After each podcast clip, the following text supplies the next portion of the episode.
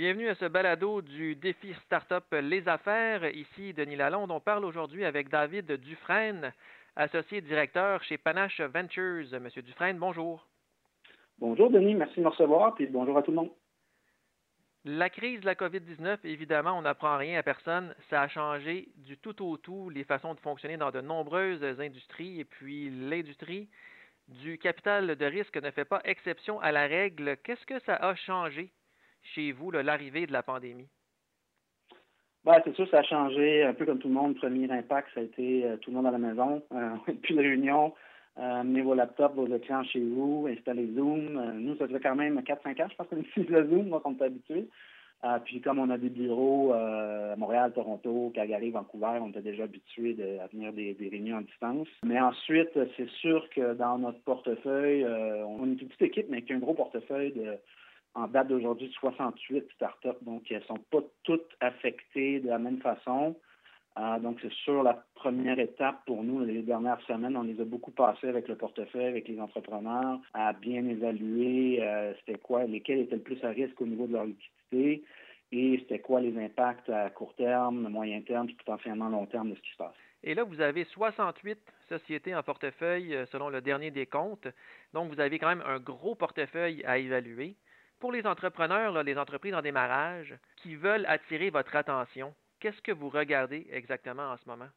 Euh, c'est sûr qu'en ce moment, tout le monde est un peu en, comme je viens de l'expliquer, en espèce de mode diagnostic, puis un peu mode de prédiction. Évidemment, je pense que les dernières semaines, puis peut-être les quelques prochaines semaines, ça va être compliqué d'attirer l'attention des investisseurs parce que leur attention est simplement ailleurs.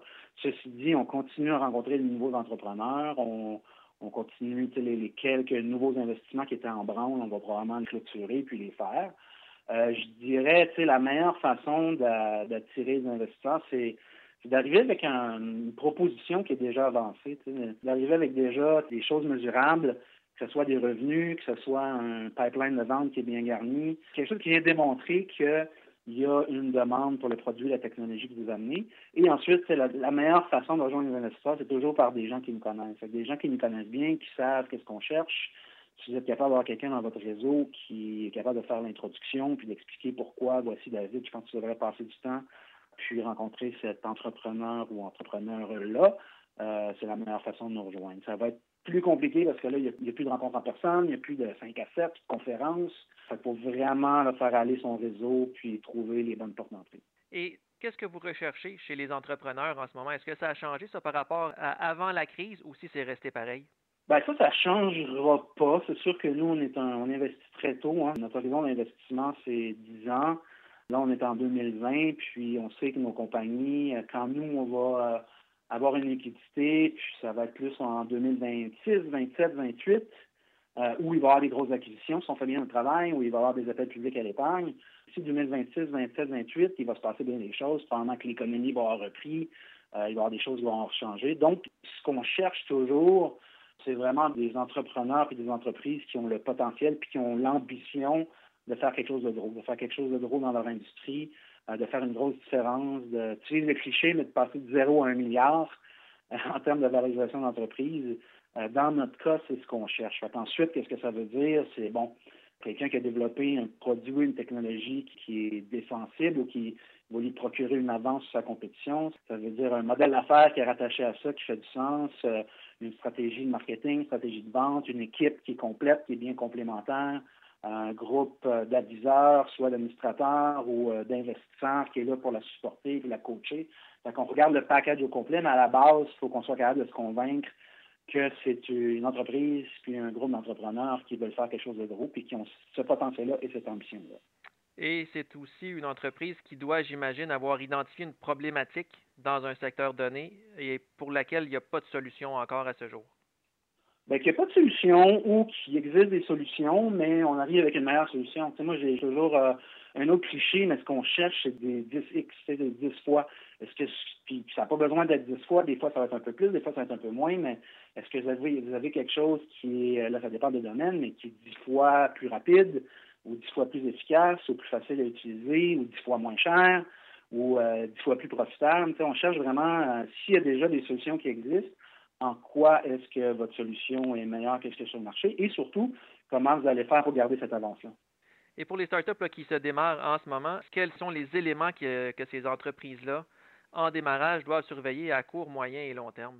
Tu le décris bien. À court terme, bon, il y a l'impact à court terme du confinement, de la COVID-19, euh, le fait que personne voyage, le fait que les personnes se rencontrent, le fait que les magasins, les écoles sont fermés, les universités aussi. Euh, il y a plusieurs secteurs qui sont fortement impactés par ça.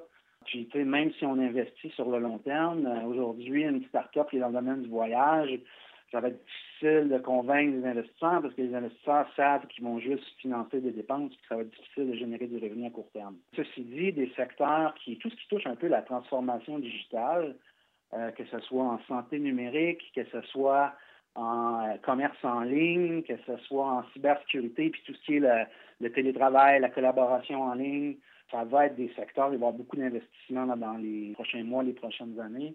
Tout ce qui touche aussi les, chaînes d'approvisionnement, je pense que tout le monde se rend compte que de, plusieurs chaînes d'approvisionnement sont trop concentrées.